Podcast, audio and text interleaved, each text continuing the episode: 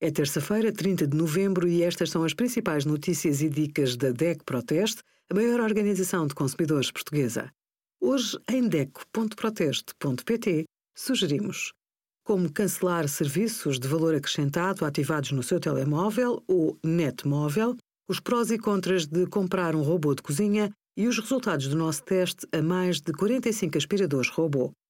Os smartphones tornam-se indispensáveis, mas é necessário ter atenção à segurança na internet. Para evitar que qualquer pessoa entre no seu smartphone e aceda a informações pessoais, deve definir uma forma de proteção.